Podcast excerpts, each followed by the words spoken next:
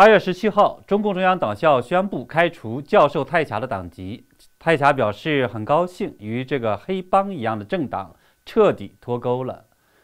惹了一身麻烦回国的中共休斯敦总领馆人员回国，中共不仅高调报道，还居然授予集体三等功，这唱的是哪出戏？美国加大对中共的打击力度，北戴河会议却传出中共三软三硬等系列政策。中共为什么在五十四年之后再轮回？习近平意欲回归文革路线？大家好，欢迎来到秦鹏正经观察，我是秦鹏。今天我们来谈一下三件大事：泰霞被开除党籍，中共休斯敦总领馆神秘获得三等功，美国对华为加大打击力度。然后谈一谈为什么在这种情况下，中共却采取了三软三硬的策略，探究一下背后的根源。美国时间周一，中共中央党校网站公布称。中纪委、国监委和党校的纪委联合调查作出决定，开除教授泰霞的党籍和取消他的退休待遇。公告批泰霞发表有严重政治问题和损害国家声誉的言论，性质极其的恶劣，情节极其的严重，严重违反党内政治纪律和组织纪律，违反国家事业单位人员行为规范。从这个公告看，我认为有三个地方值得关注。第一，从参与单位和级别看，有中共中纪委、国监委，还有中共中央党校纪委，显示这个处分来自于中共中央政治局常委会，极大可能就来自于习近平本人，或者呢是其他的直管的中共政治局常委。第二个看点说，太霞。严重政治问题和损害国家声誉的言论，我们知道，中共嘴里所谓的国家声誉，往往是党的声誉或中共最高领导人的声誉。这个措辞显示，蔡霞被处分的原因与之前五月底、六月初传出的他的一段内部讲话有关。当时他说，中共从修宪开始就变成了政治僵尸，而对于中共的当前危机。唯一的出路就是换人，再不行就只能看着他像自由落体一般的降落。这个演讲在海内外、中共的党内外都引起了极大的反响。所以呢，公告说太霞的行为性质极其恶劣，情节极其严重，这也证明呢这次的讲话有关系。第三个看点是太霞被开除党籍和取消退休待遇。一个人工作一辈子，他的退休待遇是与他的劳动付出有关的。中共纪委没有资格取消蔡霞的待遇，所以呢，很多人认为中共怎么不讲法律呀？这个问题当然在我来看，对于呃国情是有点表现的太天真了。中共什么时候讲过法律？用毛泽东自己的话说，他们就是和尚打伞，无法无天。中共纪委本身的存在就是违背法律的。中国共产党到今天，我们知道它也没有合法的注册，属于非法组织。对于蔡霞被开除党籍，反应不一。他本人在一个微信群里面说自己很高兴，与这个黑帮一样的政党彻底脱钩了。他说自己做不到岁月静好，没办法不说话。一代人有一代人的责任，必须要为中国的政治转型去努力抗争。有人说，这样一来，他在美国可以轻松的来往和居住了，因为他已经不是中共党员了。但是呢，也有陈建刚律师等人朋友说，他有点冤枉，因为他希望中共换人是保党啊。这个问题呢，我的看法不太一样，因为我家人有很多都是中共体制内的。我也与中共体制内的人有很多的接触，所以知道这个体制内的人有的时候其实是心里烂明白，嘴上说一半真一半假。蔡霞这一次的声明，还有他之前的演讲，说明他对中共已经厌恶至极。比如在演讲中，他说：“从理论和体制角度，中国共产党实际上已经破产。什么新时代，什么中国特色社会主义理论，那叫胡扯。”那个里边的逻辑混乱，是语言的不通的东西，居然拿来当成宗教一样的神一样的东西让全党去学习。我在这儿说的是很不屑啊，但是我们不能不看到一个政党这么大一个国家这么大一个政党拿这么个东西去欺骗。蒙骗九千万人，还要绑架十四亿人，让全世界七十多亿人笑话中国人民，笑话我们这些个所谓的中国共产党的人。在这个内部的演讲中，泰迦还说，这个体制本身已经没有出路了，必须要抛弃它。对中共的体制呢，他说是一个僵尸，全党围着一个人转，这还叫政党吗？早就不是政党了，他就是一个黑帮老大。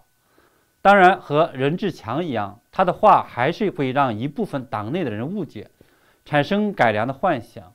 所以，中共这一次开除他和任志强，我觉得是好事，既还了他们两个人的清白，又粉碎了一部分人对中共改良的幻想。八月十七号，中共驻休斯敦总领馆人员回到北京，中共外交部部长王毅到机场迎接，外交部书记齐豫宣布给。党委呢给他们记集体三等功，这个事情有点诡异，为什么呢？王毅和齐豫到现场迎接，这个规格有点太高。而王毅表扬他们说：“临危不乱，处变不惊，在极其困难甚至危险的环境下，坚决维护了国家的核心利益，坚决维护了国家和民族的尊严。”我们都知道这个不符合事实。一方面呢，休斯敦总领馆大晚上的烧文件引来了救火车，还被当地和国际媒体炒得沸沸扬扬。这个真的不能说临危不乱，处变不惊。美国驻成都总领馆撤退的时候，降旗仪式和临别的视频留言，与中共这边的总领事蔡伟先吹牛不会走人，然后又灰溜溜地降下旗帜、摘下牌子，静悄悄地撤走，形成了鲜明的对照。也实在不能说维护了国家和民族的尊严。那么，中共为什么还是给了休斯顿总领馆这么高的迎接规格和集体三等功的荣誉呢？我认为这与中共当前的危机有关。我们注意到，从中美夏威夷会谈之后，川普政府下决定消灭中共之后至今，各种大动作不断，包括灭共四骑士发表演讲。称习近平是失败的马列理论的信奉者，考虑禁止共产党员入境美国，要在九十天之内强拆 TikTok，或者呢要它完全卖出去。还有最新的以色列和阿联酋和谈，也对中共实际上是一个打击，因为我们知道这两个中东的主要国家之前和中共的关系都非常的紧密，现在他们走近，显然对中共来说不是好事儿。而且以色列还声称要排除华为参与其 5G 的网络。星期日公布的消息还说，美国与台湾正式签订了66架 F-16 飞机的合同，这对中共来说也是一个打击。此外，美国时间周一，美国政府扩大制裁华为，封死了华为获取美国的海外企业生产或者利用美国的软件或技术所制造的芯片的路。这样一来，华为不可能在 5G 领域再获得优势了。我们之前也看到了，华为的余承东悲情地宣布，麒麟高原芯片将成绝版。在这种情况下，中共显然非常的害怕，包括害怕消息最灵通的外交官员逃离其控制。之前，我们听到香港的袁公英先生透露，中共休斯敦领事馆有两人向美方投诚，所以。王毅这一次高调表彰回国的领事馆人员，有辟谣和安定军心的作用，希望用廉价的表彰换得中共驻外人员为中共继续卖命。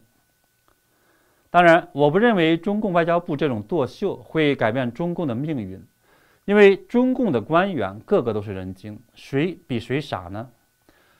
哪个在可能的情况下不想办法把自己的钱财和老婆孩子都送到国境外？苏共和东欧各国当年不也是在共产党政权解体的时候，没有任何人出面挽救共产党，害得习近平到今天还感慨竟无一个是男儿吗？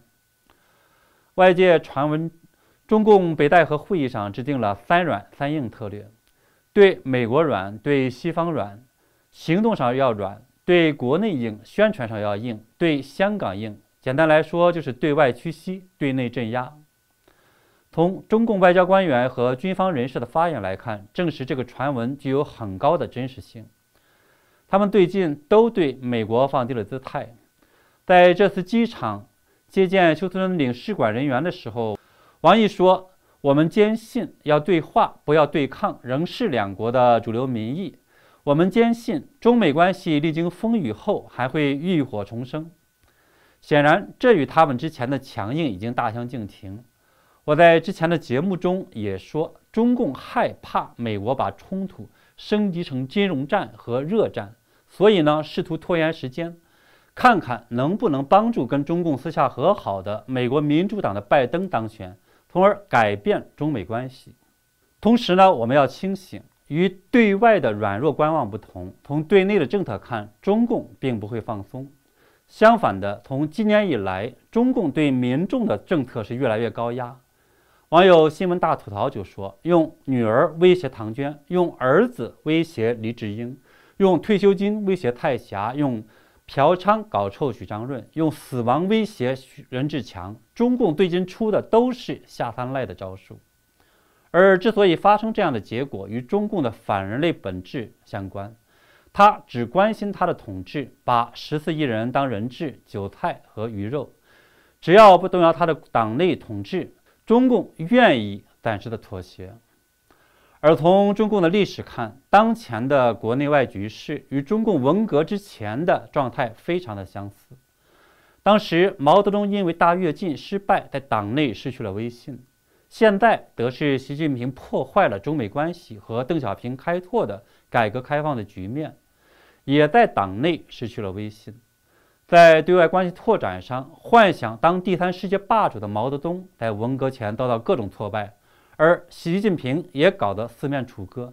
所以在这种情况下，毛泽东当年是把力量用在了内部，憋出了一个文化大革命来，对内使劲的折腾。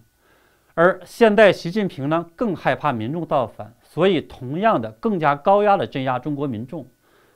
这就很像一个人不好好的饮食，非得搞内循环，使劲的憋尿，那么当然膀胱就要炸裂了。现在看，习近平为核心的中共的统治也越来越离崩溃不远了。好，今天我们的分享就到这里，请喜欢我节目的朋友订阅我的频道，并点那个小铃铛，还有转发，谢谢大家。